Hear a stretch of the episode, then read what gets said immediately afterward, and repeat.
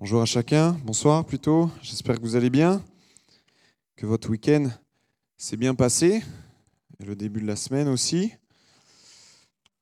Voilà, on va sans plus tarder ouvrir la parole de Dieu, la Bible. Donc je vous rappelle juste notre thème qui a commencé il y a déjà deux semaines, donc là c'est la troisième fois, donc de ce passage de Romains 1, 16 qui dit, car je n'ai pas honte de l'évangile, c'est une puissance de Dieu pour le salut de quiconque croit. Amen. Et on va voir justement un passage dans la parole de Dieu, dans l'Ancien Testament, dans le livre de, des rois, donc le deuxième livre des rois, au chapitre 5, verset 1. Donc 2 rois, chapitre 5, verset 1. Combien Dieu est puissant, puissant, combien il est grand. Et lorsque nous nous confions en lui, combien il est capable de nous sortir des pires situations pour nous amener à lui. Amen. Donc cette histoire, c'est la guérison de Naaman. Peut-être vous la connaissez, vous l'avez peut-être déjà entendue. Sinon, ben, on va la découvrir ensemble. Donc Naaman, le général en chef de l'armée du roi de Syrie, était un homme que son maître, le roi de Syrie, tenait en haute estime et auquel il accordait toute sa faveur, car par lui l'Éternel avait accordé la victoire aux Syriens. Hélas, ce valeureux guerrier était atteint d'une maladie de peau rendant impur. Or, au cours d'une incursion, dans le territoire d'Israël, les troupes de pillards syriens avaient enlevé une petite fille. À présent, elle était au service de, de la femme de Naaman. Un jour, elle dit à sa maîtresse, Si seulement mon maître pouvait aller auprès du prophète qui habite en Samarie, cet homme le guérirait de sa maladie. On saute au verset 9. Naaman vint donc avec ses chevaux et son char et attendit devant la porte de la maison d'Élysée. Celui-ci lui fit dire par un envoyé, par un serviteur, Va te laver sept fois dans le Jourdain, et tu seras complètement purifié. Naaman se mit en colère et il s'en alla en disant Je pensais que cet homme viendrait en personne vers moi, et qu'il se tiendrait là pour invoquer l'Éternel son Dieu, puis qu'il passerait sa main sur la partie malade et me guérirait de ma maladie de la peau. Les fleuves de Damas, l'Amana et le Parpar ne valent-ils pas mieux que tous les cours d'eau d'Israël? Ne pourrais-je pas m'y baigner pour être purifié? Il fit donc demi-tour et partit furieux. Mais ses serviteurs s'approchèrent de lui pour lui dire, Maître, si ce prophète t'avait ordonné quelque chose de difficile, ne le ferais-tu pas? À plus forte raison devrais-tu faire ce qu'il t'a dit, s'il ne te demande que de te laver dans l'eau pour être purifié? Alors Naaman descendit dans le Jourdain et s'y trempa sept fois comme l'homme de Dieu lui avait ordonné de faire. Et sa chair redevint nette comme celle d'un jeune enfant. Il était complètement purifié il retourna vers l'homme de Dieu avec toute son escorte. Lorsqu'il fut arrivé, il se présenta en lui disant, Voici, je reconnais qu'il n'y a pas d'autre Dieu sur toute la terre que celui d'Israël. Amen. Donc voilà, une lecture plus ou moins longue, mais c'était nécessaire pour comprendre ce passage. Donc Naaman, c'est le personnage principal de l'histoire. Et Naaman est un homme puissant. On l'a lu, c'est un général, un général du, roi de la Syrie. Donc le roi, c'était Ben Hadad II. Voilà, je ne sais pas si vous le retiendrez, mais je vous le dis quand même. Ben Hadad II estimait énormément Naaman. Parce que Naaman avait remporté une grande victoire pour ce roi-là. Naaman, c'était un petit peu euh, l'équivalent d'un Napoléon Bonaparte ou d'un Charles de Gaulle. C'était un homme compétent quand il s'agissait de, diriger des troupes, d'amener des troupes au combat. Et généralement, il réussissait. Il était aimé de son maître. Mais malgré toute cette bonne, avancée militaire, malgré toute cette belle carrière, malgré le fait que le roi de Syrie aimait Naaman, Naaman a un souci, c'est qu'il est malade. Il est atteint de la lèpre. La lèpre, comme vous le savez, c'est une, maladie très très ancienne que maintenant on peut guérir, mais avant on ne le pouvait pas. Il me semble qu'on a réussi à guérir cette maladie qu'à partir de 1940. Donc c'est plutôt, c'est assez, assez, assez euh, jeune, on va dire. en 2016, il y avait encore 200 000 personnes qui avaient la lèpre dans le monde. Mais avant, c'était bien plus courant que cela. Et Naaman savait très bien que avec cette maladie, il était destiné à une mort lente mais douloureuse. Je ne sais pas si vous connaissez cette maladie, mais elle vous ronge littéralement la peau jusqu'à ce qu'il ne reste rien. Dans d'atroces souffrances, il savait où cette maladie allait le mener. Jusqu'au moment où une jeune fille, une Israélite, va dire à sa femme, mais tu sais, si tu amènes ton mari dans mon pays, il y a un prophète qui pourrait le guérir. Naaman a demandé à son roi, Ben Hadad, et il a effectivement accepté de le laisser partir pour qu'il vienne dans le pays d'Israël. Pourquoi je dis ça Simplement parce que les relations entre la Syrie et Israël à ce moment-là, ce n'est pas des bonnes relations. Déjà, dans un roi, Ben Hadad II avait fait la guerre à Akab, qui était un roi d'Israël. Akab était même mort sous les coups de l'armée de Ben Hadad II. On voit aussi, là on a lu le chapitre 5, mais au chapitre 6, Ben Hadad, vous pourrez le lire chez vous, va à nouveau déclarer la guerre au roi d'Israël. Et il va même essayer, dans le chapitre 6, d'aller enlever Élisée le prophète. Mais cependant, il va autoriser son serviteur à y aller. On peut voir aussi que les relations ne sont pas bonnes parce que l'esclave de Naaman, c'est une Israélite qui a été pris du pays d'Israël, d'Israël suite à des pillards syriens qui s'y sont introduits. Ils volaient des hommes, des femmes, mais ils volaient aussi des ressources à Israël. Il n'y avait pas de bonne relation entre les deux pays. Cependant, Naaman va y aller avec des présents. Et voilà qu'il se retrouve au devant du prophète Élisée. Tout du moins, il se retrouve devant la maison du prophète Élisée. Parce que, alors qu'il s'attendait à ce qu'il sorte pour venir le voir, Élisée ne va même pas daigner bouger un petit orteil. Il va envoyer un serviteur dire à Naaman Plonge-toi sept fois dans le Jourdain et tu seras guéri. Naaman s'est fait certainement une idée de comment ça allait se passer, comment cette rencontre allait se passer. Et d'ailleurs, on le voit au verset 11 parce qu'il dit Je pensais qu'il allait sortir, venir vers moi, invoquer son Dieu, passer la main là où je suis malade et j'aurais été guéri. Il s'était fait comme un film là. Il avait fait des plans sur la comète, comme on dit aujourd'hui. Mais en réalité, rien ne se passe comme Naaman le désire. Il va en vouloir à l'homme de Dieu. Parce qu'il pense que l'homme de Dieu lui a fait du tort. Et pourtant, on voit que l'homme de Dieu lui a donné la solution à son problème. Va te plonger cette fois et tu seras guéri. L'ordre était assez simple à faire. Il suffisait clairement d'aller dans l'eau. Rien de plus simple. Naaman va se mettre en colère, il va s'irriter. Je pense que Naaman s'attendait certainement à une cérémonie, quelque chose de plus religieux, digne de son statut. Peut-être qu'il attendait la cérémonie plus que d'être guéri. Se disait, j'ai quand même un sacré rang, je suis quelqu'un de connu. Élisée aurait dû sortir au-devant de moi. Il voulait certainement du clinquant, des paillettes, une bonne histoire à raconter aux copains quand il rentrerait en Syrie. Voyez, il a fait ça, il a fait ça. Il s'est peut-être même prosterné devant moi. Je pense que Naaman même peut-être s'attendait à ce que Dieu soit quelque part comme heureux, voire honoré de le guérir lui, le grand guerrier. Mais rien ne va se passer comme cela. Et je pense que nous aussi, vous aussi, moi aussi, nous avons des idées sur comment Dieu doit fonctionner. On a toujours des meilleures idées que Dieu. On penserait qu'il faudrait être quelque part à côté de Dieu et être son conseiller personnel parce que des fois on a l'impression que Dieu gère mal les choses. On s'est fait toujours des, plans sur la comète et finalement Dieu n'agit quasiment jamais comme on l'imagine. Par exemple, peut-être que vous vous êtes disputé avec quelqu'un et Dieu va vous dire bah, demande pardon. Ah non, moi, je ne demande pas pardon. Seigneur, tu t'es trompé, c'est à elle de demander pardon. Ou à lui.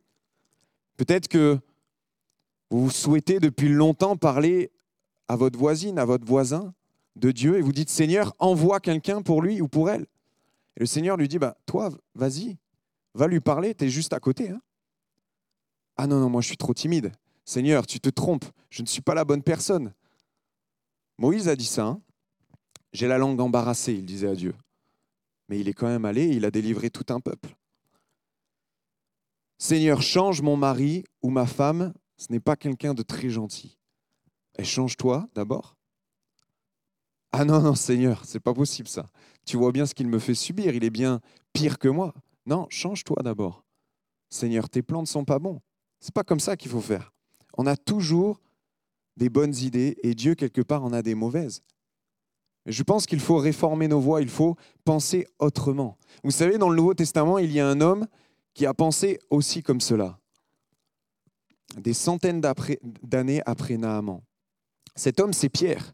C'est dans Matthieu 16, 21, 23. Alors que Jésus va commencer à dire aux disciples qu'il doit souffrir, qu'il doit mourir, et que trois jours, trois jours plus tard, il ressuscitera, alors la pierre va le prendre à part et va lui dire, non, Jésus, à Dieu ne plaît, ça ne t'arrivera jamais.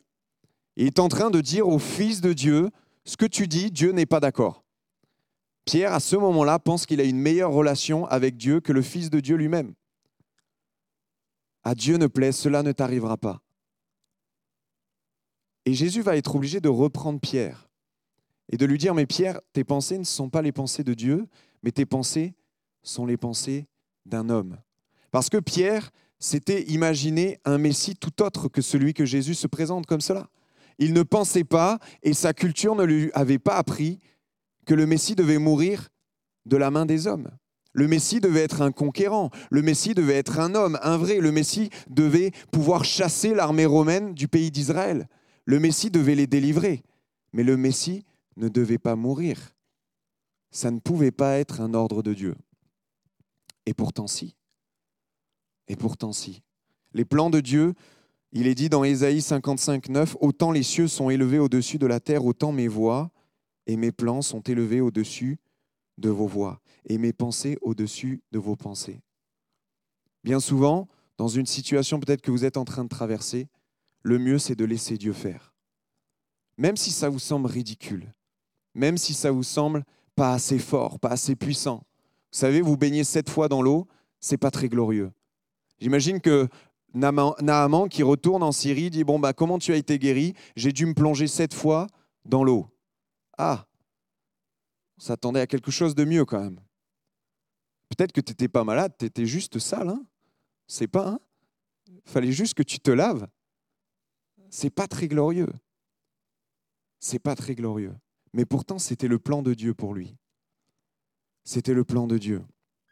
Nous devons apprendre ou réapprendre à nous approcher de Dieu simplement. Et à savoir que Dieu n'a pas besoin de nous impressionner. Dieu est déjà impressionnant tel qu'il est.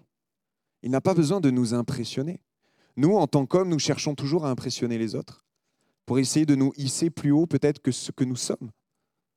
Mais Dieu, lui, n'est pas à cela. Il n'est pas à ces enfantillages-là. Il va à l'essentiel. Pas besoin des strass et des paillettes, il va à l'essentiel. Va te baigner cette fois dans le Jourdain et tu seras pur.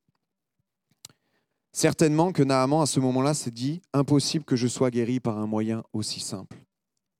Et d'ailleurs, nous le voyons dans le texte parce qu'il dit mais, moi, dans mon pays, les fleuves sont mieux que tous les cours d'eau. Vous voyez comme il dénigre un petit peu Israël? Lui, il y a des fleuves et en Israël, il y a des cours d'eau. Il est en train de dénigrer ce peuple-là. Il dit mais j'aurais pu me baigner chez moi et être guéri. Mais c'est bien différent parce que chez lui, il n'y a pas Dieu. Dieu n'était pas avec lui, alors que Dieu est avec le prophète Élisée. Et alors que Élisée parle, Dieu va accomplir la parole, parce que Élisée a la foi pour qu'elle s'accomplisse. Nous, parfois également, nous sommes comme Naaman. Seigneur, c'est trop simple. Ou même peut-être vous êtes là pour la première fois et vous dites le message de l'évangile, c'est-à-dire la bonne nouvelle, c'est trop simple. C'est un message pour les enfants. Bien des fois, on entend ça. Hein l'évangile ou la chrétienté, c'est pour les enfants. Quand on grandit, on s'en sépare. Moi, je ne pense pas. Il n'y a pas que des enfants dans cette salle. Il y a beaucoup de jeunes, hein, je vois, mais pas, pas d'enfants. Simplement, ce que nous avons compris, que le secret ne se trouve pas forcément dans la difficulté.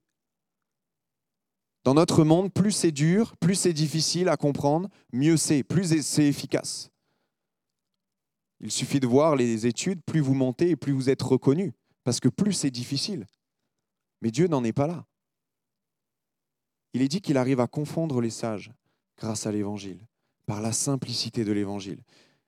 L'Évangile, c'est vrai, si on regarde l'histoire comme cela, c'est juste un homme qui est mort sur une croix. C'est assez simple comme histoire.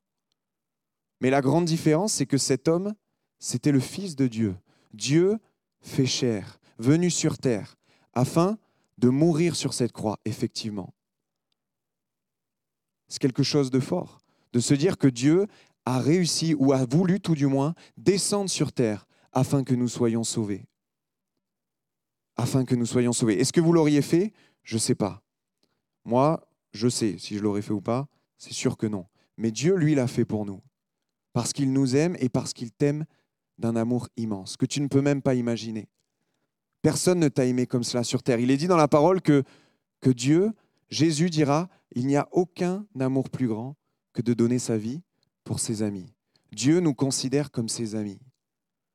C'est quelque chose de complètement fou de se dire que celui qui a créé la terre, l'univers, considère chacune des personnes comme ses amis, parce qu'il a choisi de mourir pour elles. Certes, quelqu'un qui meurt pour le bien de certaines autres personnes, ça s'est déjà vu dans l'histoire. Mais quelqu'un de parfait qui meurt pour des imparfaits, ça ne s'est jamais vu. Seul Jésus l'a accompli. Et il l'a accompli pour que vous puissiez, pour que je puisse acquérir la vie éternelle. La vie éternelle en lui. Que je puisse saisir la liberté qui est en Jésus. Cette liberté que le monde ne peut pas proposer, que le monde ne peut pas donner. Cette paix également que le monde ne peut pas donner, que seul Jésus peut donner, que seule la foi en Jésus peut donner. Alors oui, ce sont des mots simples, mais lorsqu'on les pratique au quotidien, c'est une puissance pour celui qui croit. Qui est-ce qui aujourd'hui peut vous proposer d'être en paix? Personne. Personne à part Jésus. Naaman, ce jour-là, parce qu'il a obéi, malgré son mauvais caractère, malgré sa colère qui a duré un instant, il a su se plier à la loi du prophète de l'époque, Élisée, et de dire, OK, je vais essayer, je vais aller me plonger. Et quand il est ressorti, il est dit qu'il avait comme une peau de bébé. Sa peau était complètement réparée, complètement guérie. Il n'y avait plus de traces de la lèpre. Il a simplement obéi à ce que Dieu lui avait dit de faire. L'obéissance est quelque chose de compliqué pour nous. Et la foi encore plus. Et pourtant, dans la parole de Dieu, il nous est dit que si nous avons la foi comme un grain de sénévé, alors nous pouvons accomplir l'impossible que celui qui a la foi, rien n'est impossible à lui. Parce que si nous avons la foi, alors Dieu est avec nous. Non pas que nous sommes des super-héros, mais parce que Dieu est derrière nous, avec nous, alors nous pouvons accomplir de grandes choses dans la volonté de Dieu. Naaman, ce jour-là, a été guéri physiquement, certes, mais il a été guéri aussi mentalement et spirituellement. Dieu n'a pas fait le travail à moitié ou en partie. Il n'a pas voulu simplement le guérir, mais il a voulu que Naaman retourne dans son pays avec quelque chose de plus que la guérison physique, mais une guérison spirituelle. Le monde aujourd'hui, certes, est malade physiquement, mais il est malade également spirituellement. Parce que simplement nous avons choisi de notre plein gré de nous éloigner de notre Dieu, de notre Créateur. Alors tout va de pire en pire. Il suffit de voir nos vies, les vies de, tant de gens, c'est chaotique parce que Dieu n'est plus dans l'affaire. Dieu n'est plus là. Alors, nous essayons de, résoudre cela à notre manière. Nous avons une idée bien concrète de ce que nous voulons, alors nous essayons de l'atteindre. Mais pourtant, rien ne fonctionne. Rien ne fonctionne parce que seul Dieu peut nous apporter ce qui nous manque. Seul Dieu peut apporter ce qui nous manque. Seul Dieu peut vous apporter ce qui vous manque. Et je ne parle pas seulement de richesse ou quoi que ce soit que le monde peut vous proposer, mais simplement la liberté en Christ. Dans la parole de Dieu, il est dit que nous avons le pouvoir, si nous croyons que Jésus est mort et ressuscité pour nos péchés, de devenir enfants de Dieu. Ça vaut tout l'or et l'argent du monde. Simplement parce que Dieu, en faisant de nous ses enfants, alors nous devenons héritiers de Dieu. Voyez, il y a le Nouveau Testament, l'Ancien Testament. Un testament, c'est quand quelqu'un meurt. Il nous lègue quelque chose. Et Jésus, en mourant sur la croix, nous a légué quelque part son statut. Nous pouvons avoir son statut de fils et de fille de Dieu. Il nous a tout donné. Dans la Bible, il est dit que Jésus est devenu malédiction à notre place, afin que nous, nous puissions devenir bénédiction. Simplement parce que Dieu, à nouveau, et nous, nous pouvons nous connecter à Dieu, comme un père et un fils peuvent se connecter simplement. L'évangile, c'est quelque chose de simple. C'est quelque chose qui, certes, il n'y a pas parfois des paillettes, des strass, mais si ce soir vous décidez de le vivre réellement, alors je peux vous dire que votre vie sera complètement différente. Votre vie prendra un réel sens, pas quelque chose de éphémère, quelques jours où on se sent mieux, où on se dit peut-être j'ai trouvé la nouvelle chose là qui va pouvoir me sortir de mon quotidien. Non, c'est quelque chose qui dure jusque dans la vie éternelle. Quelque chose qui dure. Le monde ne peut pas proposer quelque chose qui dure. On s'habitue à tout dans ce monde. Quand on trouve quelque chose de nouveau, le lendemain, ça devient ancien. Moi, je peux vous dire que ce qui a perduré dans le temps, c'est l'évangile, la parole de Dieu. Vous vous rendez compte, ça fait plus de 2000 ans qu'on la prêche. Ce n'est pas pour rien. Ce n'est pas pour rien. Par contre, vous avez tous les ans des nouveaux remèdes qui changent et qui changent et qui changent. Parce que ça ne marche pas sur le long terme. Simplement, approchez-vous de Dieu ce matin, ce soir. Approchez-vous de Dieu. Et alors il pourra rentrer dans votre cœur. Il ne vous forcera pas. Jésus, on le dit souvent, est un gentleman. Il frappe à votre cœur ce soir. Et c'est à vous d'ouvrir la porte. Jamais il n'enfoncera la porte. Jamais il ne vous forcera à rien. Mais si vous lui ouvrez, alors tout peut changer. Votre cœur peut être transformé. La parole nous dit qu'il a le pouvoir de transformer notre cœur de pierre en cœur de chair. Comme nous reconstruire. Revenir au point de départ. Revenir en la personne que nous étions au tout début. Vous savez, lorsque, Jésus est mort sur la croix, il prononça plusieurs paroles, mais une de ces paroles, dans le, dans le grec ancien, ça veut dire simplement, tout est accompli, certes, mais ça veut dire tout est comme recréé. Parce que nous avions été créés à l'image de Dieu, mais nous nous sommes éloignés à cause de notre péché. Mais lorsque Jésus est mort sur la croix, alors c'est comme s'il disait tout est recréé. Une autre définition dit que tout ce qui était à l'envers est remis à l'endroit. C'est quelque chose de beau de se dire que Jésus est venu pour refaire ce qu'il avait déjà fait, tellement il nous aimait. Il aurait pu, comme certains le disent dans les journaux, j'ai lu un article tout à l'heure qui disait que, Dieu a abandonné le monde. Bon, c'est un vieux article, hein. c'est pas nouveau. Mais ceux qui ont abandonné, ceux qui disent que Dieu a abandonné le monde, je pense que c'est eux qui ont abandonné Dieu qui se sont éloignés de lui. Parce que Dieu n'a eu de cesse, et même avant que Jésus vienne, on le voit avec son peuple, avec Israël, il n'a eu de cesse de rechercher notre compagnie. Il n'a eu de cesse de vouloir nous aimer et nous aimer toujours. Et pour cela, nous n'avons qu'une seule chose à faire, encore une fois, quelque chose de simple. C'est croire que Jésus est mort et qu'il est ressuscité le troisième jour pour nous pardonner de nos péchés. Quelque chose de simple. Tout le monde peut le comprendre. Mais tout le monde ne veut pas l'appliquer à sa vie. Alors ce soir, simplement, peut-être on peut baisser les têtes.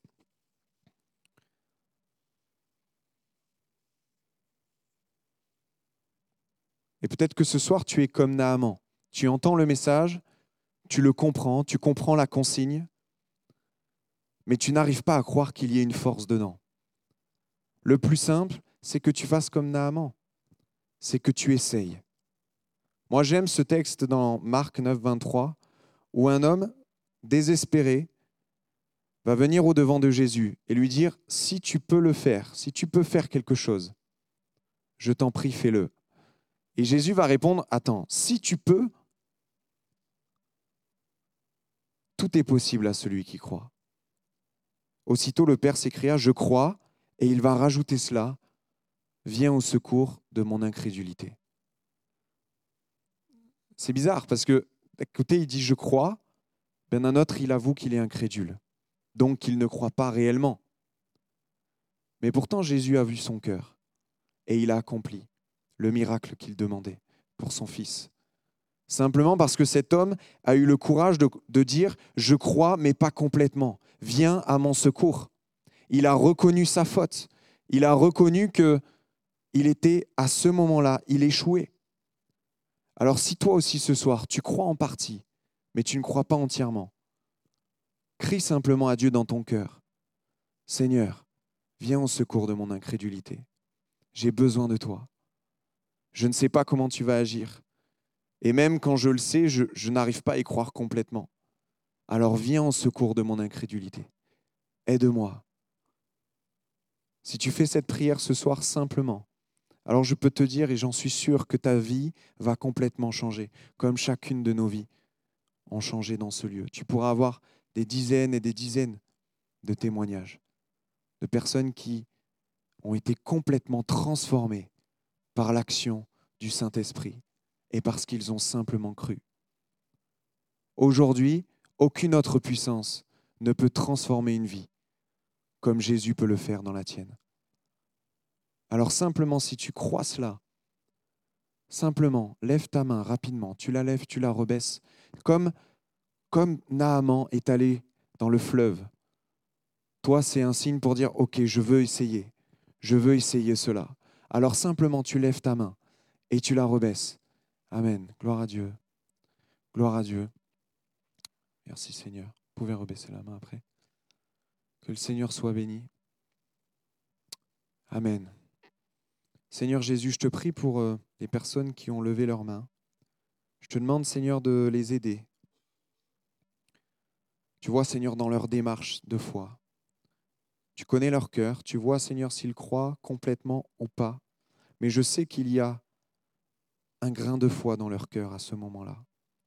Je te demande de les aider, de leur montrer, Seigneur, que tu es vivant, comme tu as montré à Naaman que tu étais vivant. Parce que Naaman, suite à ton action dans sa vie, n'a pu que confesser ta grandeur. Il n'a pu que confesser que tu étais le seul et unique Dieu. Alors je te demande de les aider au quotidien, de te montrer à travers ta parole, à travers la Bible, de leur montrer combien tu les aimes, tout ce que tu as fait pour eux, afin qu'ils soient libres et réellement libres en toi, Jésus. Que ton nom soit béni et soit glorifié, Père. Amen. Amen.